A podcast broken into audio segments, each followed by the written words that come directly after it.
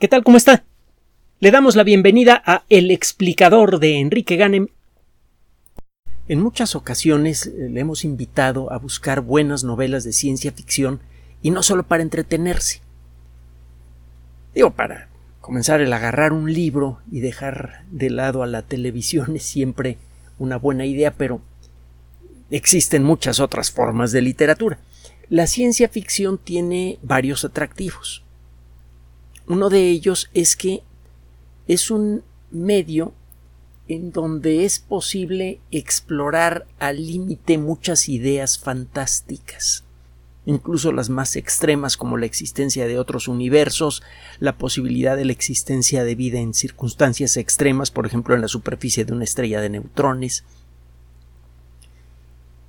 Sin embargo, y a diferencia de la fantasía pura, la ciencia ficción, la buena ciencia ficción, siempre tiene algún tipo de contacto con la parte de la realidad que conocemos gracias a la ciencia. La buena ciencia ficción puede ayudarnos a entender mejor los conceptos básicos de la ciencia por un lado y por otro lado puede ayudarnos a imaginar escenarios extraordinarios que a veces se vuelven realidad. Lo hemos comentado en muchas ocasiones.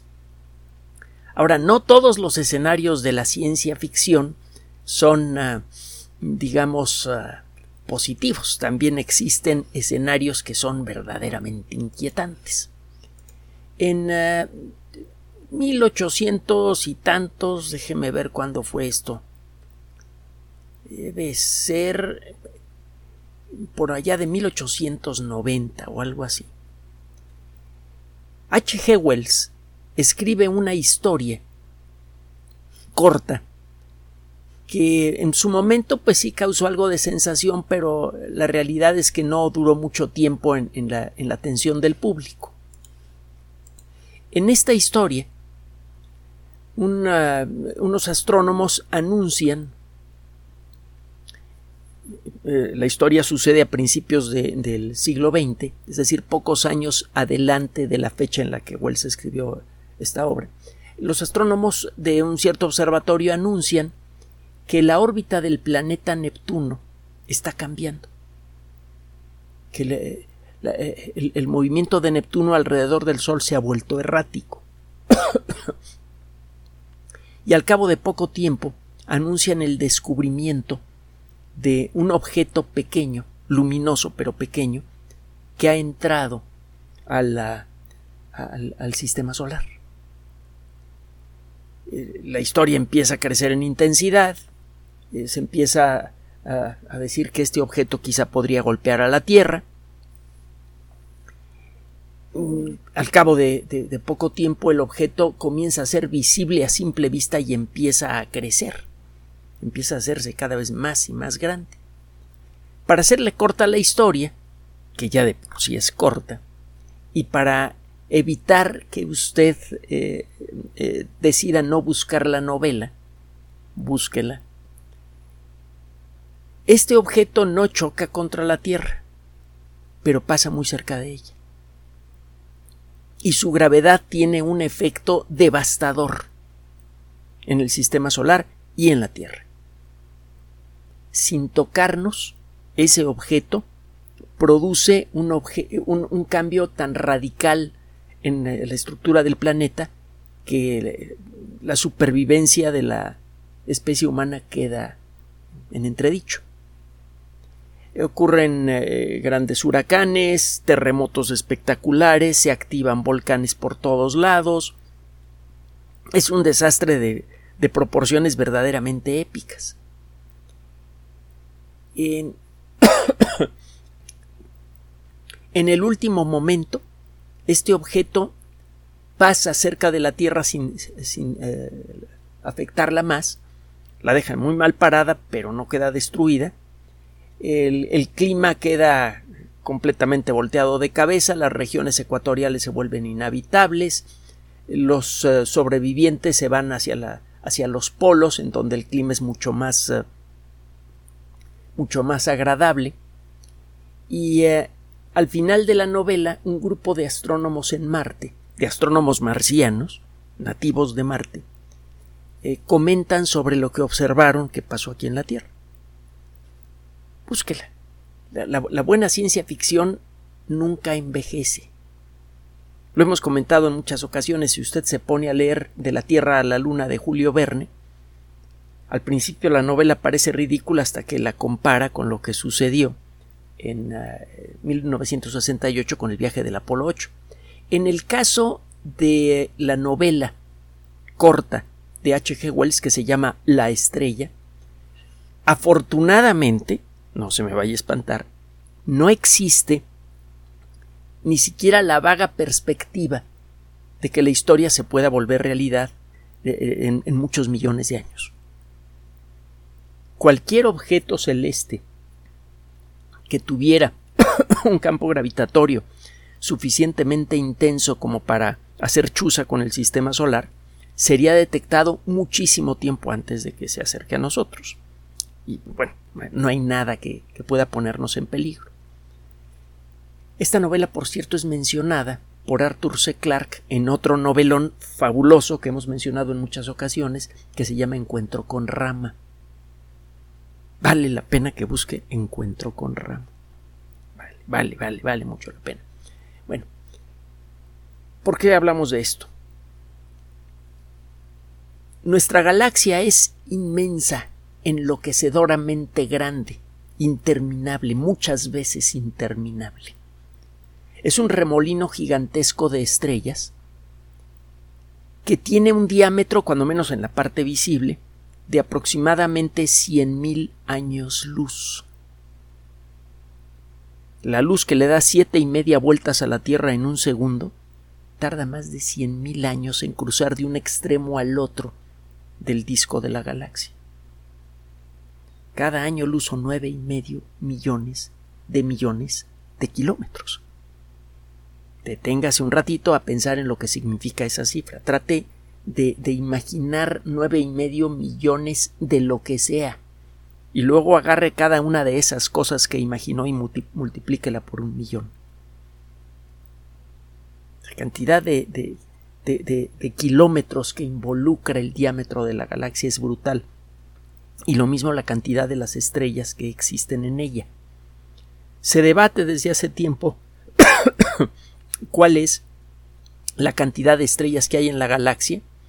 Eh, hay motivos para creer que la estimación que se hizo hace varias décadas sigue siendo cierta, que nuestra galaxia tiene alrededor de 400 mil millones de estrellas. Muchas de ellas más pequeñas que el Sol, otras eh, muchas más grandes. El caso es que nuestra galaxia es un, eh, un universo en sí misma. De hecho, la persona que descubrió la, la, estructura de la galaxia creyó, de, tan grande, creyó que era lo único que había en el universo. A principios del siglo XX, y gracias al desarrollo de nuevos telescopios, telescopios gigantes, eh, que, fueron obra casi exclusiva de una sola persona, que inicialmente no estudió astrofísica, era el hijo de un banquero muy rico, que en lugar de dedicarse a, a, destruir su vida rápidamente en fiestas, decidió dedicarse a la astronomía. Es George Ellery Hale. Este caballero aprovechó los, eh, los contactos de su familia, que eran muchos y muy fuertes, con gente de mucho dinero, y los usó para construir el telescopio más grande del mundo y luego construyó otro telescopio más grande, y luego otro, y luego otro. En sucesión, George Ellery Hale fue el principal impulsor de la construcción de telescopios gigantes, el primero de un metro de diámetro, el último de cinco metros. Estos telescopios permitieron por primera vez ver detalles en el cielo que escapaban a la atención de los astrónomos. A principios del siglo XX, estos eh, primeros grandes telescopios, en particular el telescopio eh, Hooker de dos y medio metros de diámetro, que fue el telescopio que utilizó eventualmente eh, Edwin Hubble para descubrir la expansión del universo, ese telescopio ya tenía la capacidad suficiente para hacer observaciones muy precisas y de objetos muy remotos. un personaje eh, también a su manera extraordinario, al igual que George Ellery Hale, que por cierto a lo largo de su vida no solamente ayudó a construir grandes telescopios, sino que fue fundador de una disciplina importante en el mundo de la astronomía. Así que eh, se convirtió por derecho propio, por su talento y su esfuerzo, en astrónomo. Bueno, otro personaje extraordinario fue eh, perdón, Harlow Shapley. También hemos hablado de él. Shapley quería ser eh, periodista, tenía mucho talento para ello, y cuando llegó, me parece que la Universidad de Harvard se dio cuenta que ya habían arrancado los cursos de periodismo y no quiso esperarse otro año. Quería entrar a la universidad, asegurar un puesto en la universidad, para luego cambiar de carrera, algo que era bastante más fácil de hacer en aquella época en esas universidades que en la actualidad. Entonces buscó en la lista de carreras disponibles, estaban abiertas en ese momento para recibir nuevos alumnos, buscó alfabéticamente y en la letra A encontró la primera carrera que estaba abierta, astronomía. Allí me meto. Y se enamoró de la astronomía y se convirtió en un astrónomo de primera línea. Y eventualmente, como le he comentado también en este espacio, se convirtió en un periodista extraordinario, un gran entrevistador, en radio y en televisión. Eh, hizo entrevistas a muchos personajes de la política internacional y también fue un gran promotor de la ciencia. Bueno, eh, este caballero descubrió que el aparente reguero eh, sin orden ni concierto de las estrellas en el cielo tiene una estructura espiral que está centrada en un punto que se encuentra desde nuestra perspectiva en la constelación de Sagitario. Hizo algunos cálculos y llegó a un estimado del diámetro de esta nube gigantesca de estrellas y le salió más de, más de 100 mil eh, eh, años luz. Luego fue necesario corregir un poco esa cifra. El caso es que le pareció tan grande esta cosa, tan vasta, tan interminable, que dijo, pues, es, que, es que el universo tiene que ser todo esto. Había por ahí unas nubecitas en forma espiral que eh, tenían una forma parecida a la estructura de esta cosa que él había descubierto, a la galaxia, a la Vía Láctea pero él mismo no creía que esas estructuras pequeñitas fueran otras vías lácteas muy remotas. No, no cabía en la cabeza de nadie. Él creía que estas, que estas nubecitas en forma espiral que se distinguen eh, con el telescopio que él tenía por miles en el cielo, eran en realidad sistemas solares en formación. Poco tiempo después, el que fue su maestro y eh, eh, pues, casi casi su enemigo académico se llevaban muy mal, Edwin Hubble, descubrió que la galaxia, que, la, nebulosa de Andrómeda, que es una de estas nubecitas en forma espiral que hay en el cielo eh, y que se distinguen fácilmente a simple vista, es la única galaxia que se puede ver fácilmente a simple vista fuera de la nuestra. El, eh, Hubble descubrió que la galaxia de Andrómeda es una galaxia también, es otra vía láctea. Y al cabo de poco tiempo logró demostrar que otras manchitas en el cielo eran otras galaxias la, dimensión del cosmos creció de una manera apabullante, tanto que escapó a la capacidad de la mente humana para experimentarlo, experimentar lo que significan las distancias astronómicas, eh, cuando menos en lo que a las emociones se refiere. Es tan grande el universo que no cabe en la cabeza de nadie. Caben los números que lo describen, pero no la sensación de enormidad que fue descubierta por, estas personas. Total, le comento todo esto porque nuestra galaxia es titánicamente grande, enloquecedoramente grande.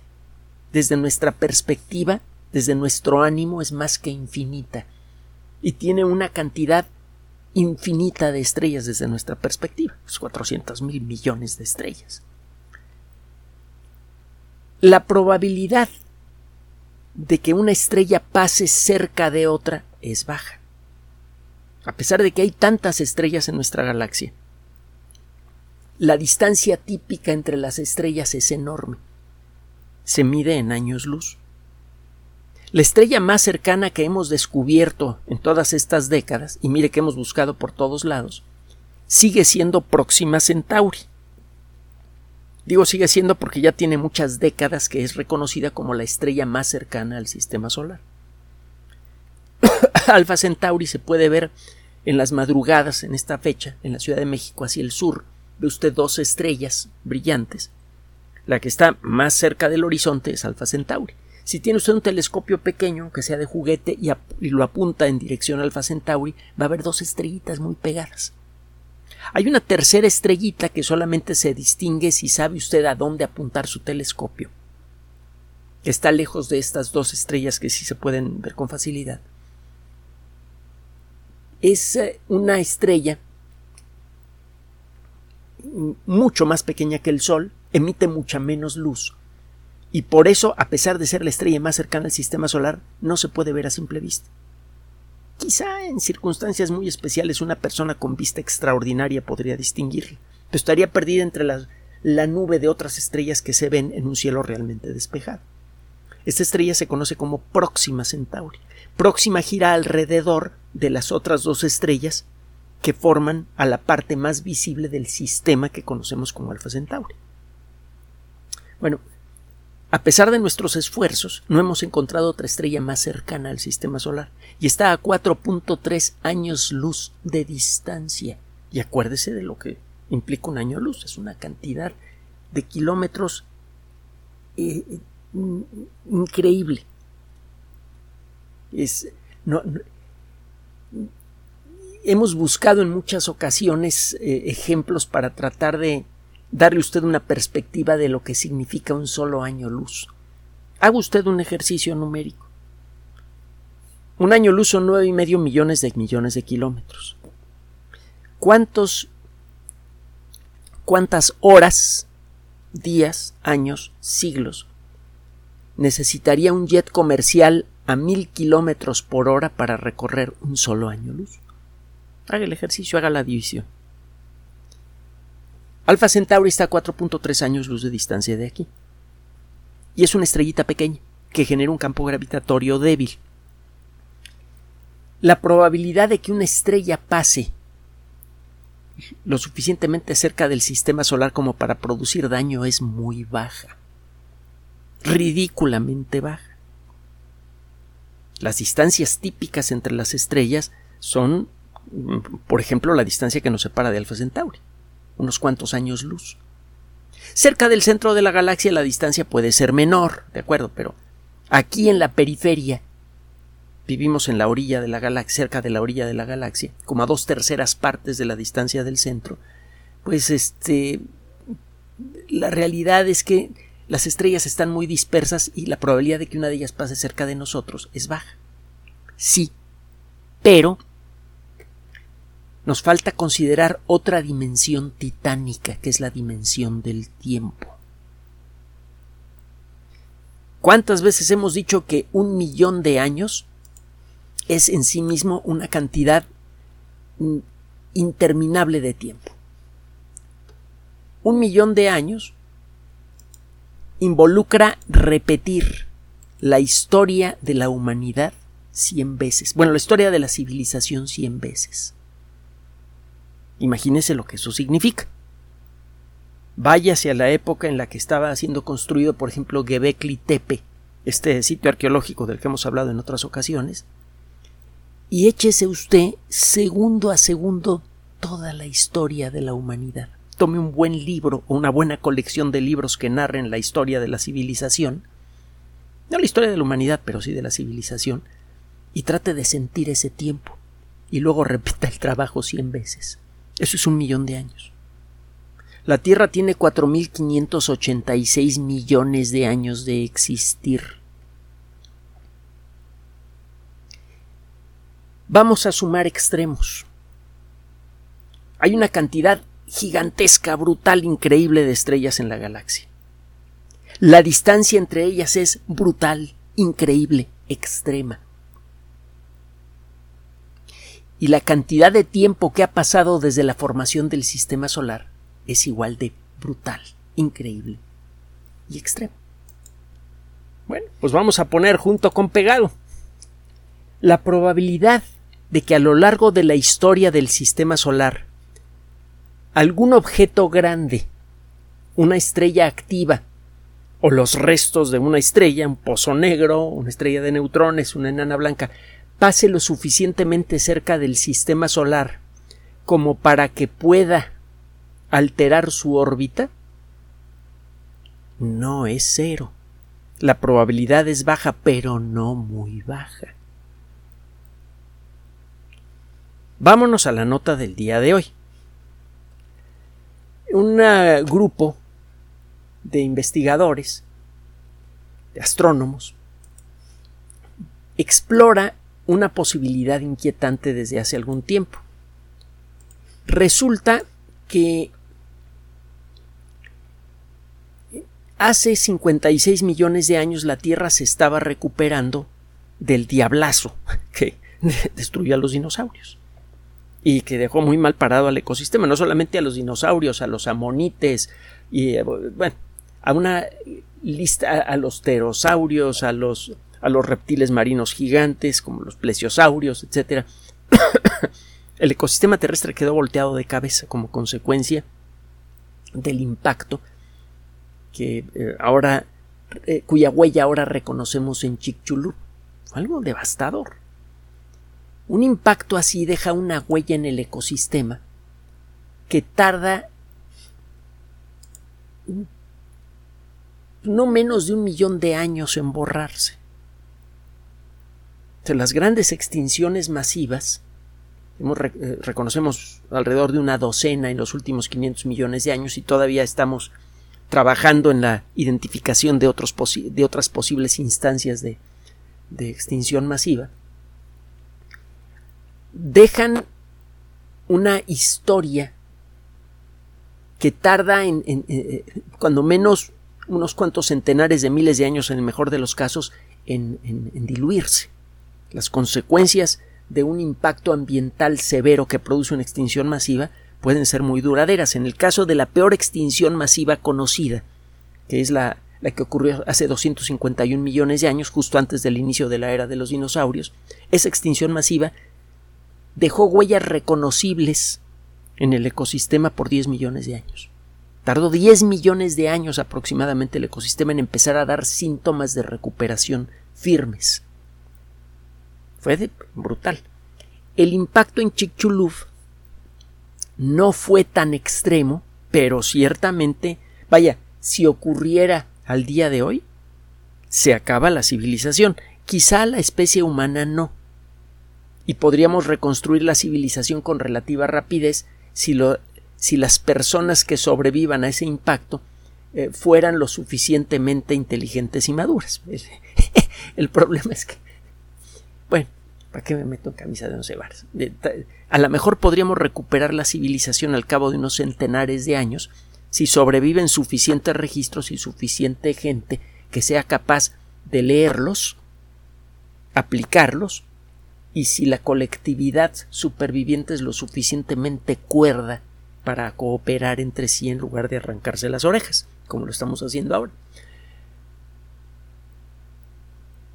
El ecosistema terrestre empezó a recuperarse después del impacto de Chicxulub hace 66 millones de años, y 10 millones de años después las cosas ya habían regresado a la nueva normalidad. Habían desaparecido los dinosaurios, que era el grupo terrestre, el grupo de organismos terrestres dominante, había dinosaurios por todas partes del mundo, muchas especies diferentes, etc. Hay por ahí notas recientes que revelan de nuevo que los dinosaurios parece que no estaban extinguiéndose, sino todo lo contrario, estaban floreciendo al final de, ah, del Cretácico, que fue cuando ocurrió el impacto de Chicxulub. Es todo un debate si los dinosaurios ya estaban extinguiendo o no. Pronto vamos a tocar el tema de nuevo. El caso es que 10 millones de años después del gran impacto, los mamíferos habían ocupado todos los nichos ecológicos de los dinosaurios y algunos nichos ecológicos más. A diferencia de los dinosaurios, ya existían mamíferos voladores. La variedad de nuevos mamíferos que existía al final de la primera etapa geológica después de la extinción de los dinosaurios era enorme. La historia de la Tierra la dividimos en, en eras, períodos, edades, épocas y otras, uh, otras categorías. Existen varios criterios para ello y estos criterios se han ido ajustando a lo largo de las últimas décadas. La historia geológica que transcurre desde el momento del impacto en Chicxulub hasta el presente está dividida en varias épocas. El Paleoceno, Eoceno, Oligoceno, Mioceno, Plioceno, Pleistoceno. Y la etapa reciente que ahora quieren llamarle el Antropoceno, que es un poco artificial. Otro día platicamos pues, del por qué.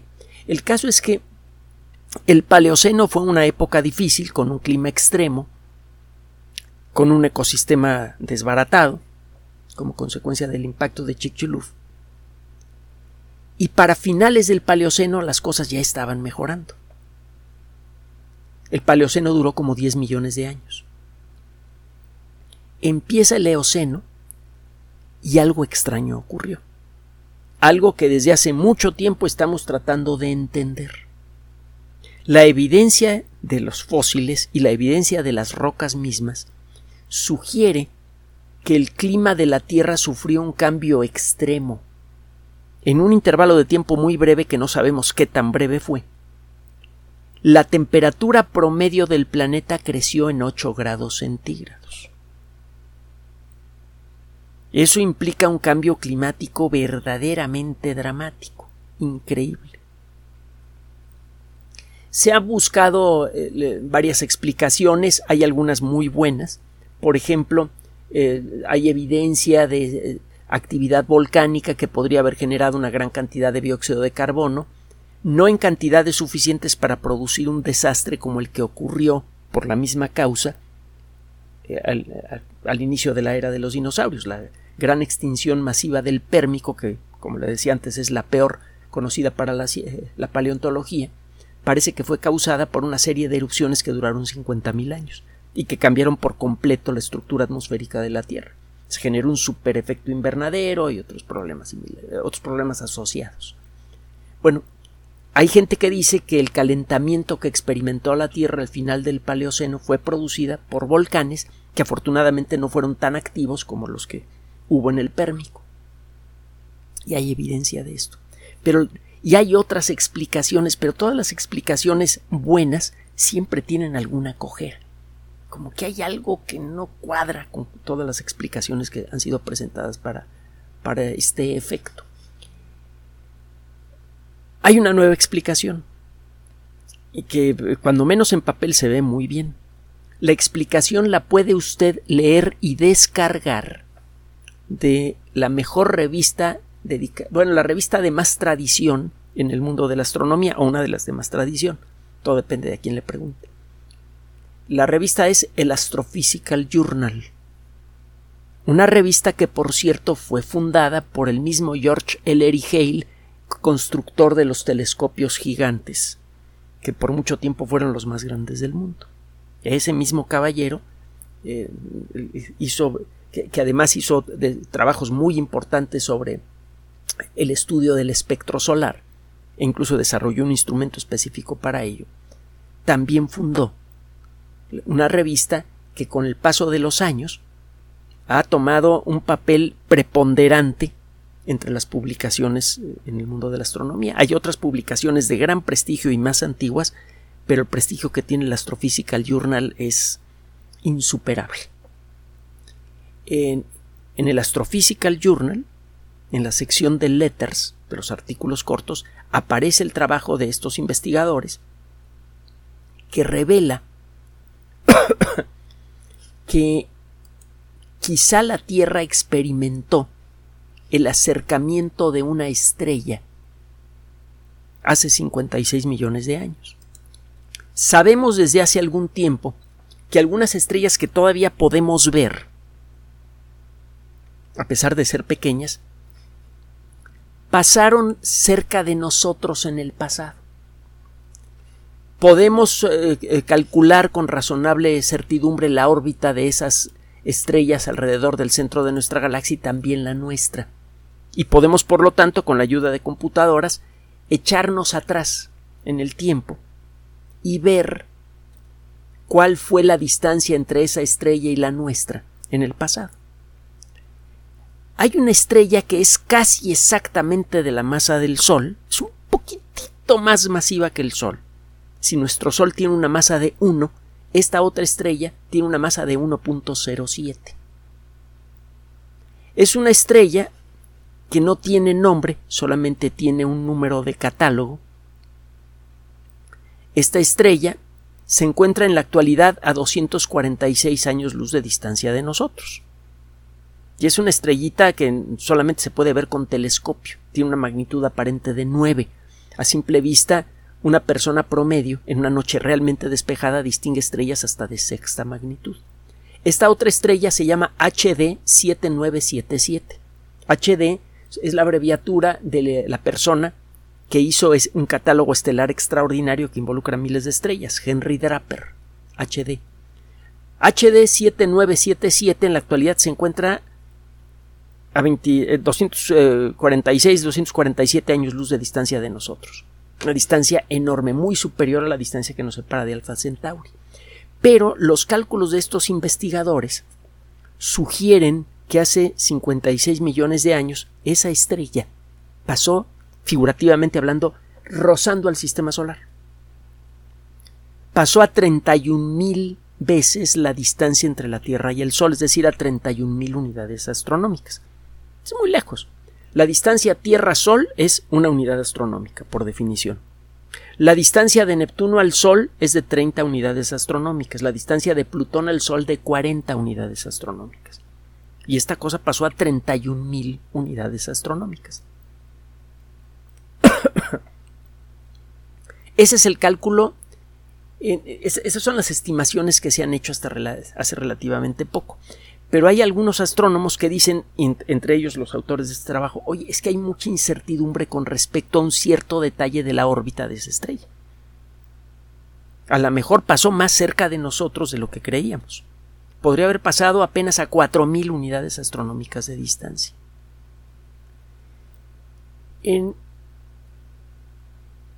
Esto viene a confirmar una sospecha que tienen los astrónomos desde hace un buen tiempo estiman que una estrella pasa a 50.000 unidades astronómicas del sistema solar cada millón de años más o menos. Cada 20 millones de años una estrella pasa a 10.000 unidades astronómicas de nosotros. Bueno, si las sospechas de estos investigadores es correcta, esta estrella en particular, HD 7977, la encuentra usted en la Wikipedia, podría haber pasado a una distancia lo suficientemente pequeña del sistema solar para producir un cambio ligero pero súbito en la órbita de la Tierra. Y basta con alterar un poquito la forma de la órbita de la Tierra para que el clima cambie mucho. De hecho, sabemos que eh, los cambios climáticos que ha experimentado la Tierra en los últimos dos y medio millones de años tienen que ver con cambios ligeros en la forma de la órbita de la Tierra. Estos ciclos de cambio en la forma de la órbita de la Tierra se conocen como ciclos de Milankovitch. Hemos platicado de ellos en otras ocasiones. Bueno, lo que dicen estos astrónomos es que la historia de H. G. Wells casi se hace cierta hace 56 millones de años. Una estrella pasó rozando en forma figurativa al sistema solar y su gravedad fue lo suficientemente intensa para alterar la órbita de la Tierra y producir un cambio climático extremo. Esto eventualmente va a volver a suceder. La probabilidad de que esto suceda en, el próximo millón de años es casi esencialmente de cero. Pero tarde o temprano podría suceder una cosa así. Ahora, nos falta dos comentarios. Uno, las estimaciones de la probabilidad de que una estrella se nos acerque mucho dependen en buena medida de las estrellas que podemos ver. No sabemos cuántos cuántas estrellas apagadas hay por allí.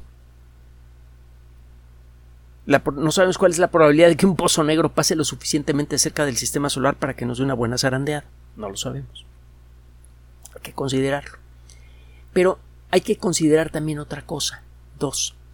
El crecimiento tecnológico de la especie humana es meteórico. Y lo mismo debe estar sucediendo en otros puntos del universo. En aquellos planetas en donde se desarrolla vida y en donde la vida llega a crear inteligencia con capacidad tecnológica, el proceso de desarrollo tecnológico se vuelve fulminante. Si las especies que lo experimentan son capaces de sobrevivir a su adolescencia tecnológica, en un intervalo de tiempo muy breve, pueden conseguir un poder tecnológico lo suficientemente grande, no solamente para alterar el destino de su planeta como lo estamos haciendo nosotros ahora, podrían llegar a tener el poder suficiente para alterar el destino de las estrellas. En un futuro remoto, si sobrevivimos a nuestra propia adolescencia colectiva y maduramos, y seguimos experimentando este crecimiento en el poder tecnológico que estamos viviendo en estas décadas, podríamos llegar a tener lo que se necesita para desviar las estrellas de su camino. La advertencia de H. G. Wells podría inspirar a las generaciones de futuros ingenieros estelares a encontrar la manera de, de hacerle una vía libre a nuestro planeta mientras viaja a través de las estrellas de la galaxia. Gracias por su atención. Por sugerencia suya tenemos abierto un espacio en Patreon, el explicador Enrique Ganem, y en PayPal, el explicador patrocinio por los que gracias a su apoyo sostenemos este espacio. Puede usted descargar gratuitamente estos audios en formato MP3 en Spotify y en iTunes como El Explicador sitio oficial y en SoundCloud como El Explicador. Recuerde nuestras redes sociales de siempre, Twitter Enrique-Ganem y en Facebook Enrique Ganem sitio oficial, El Explicador y los grupos que usted ya conoce. Gracias.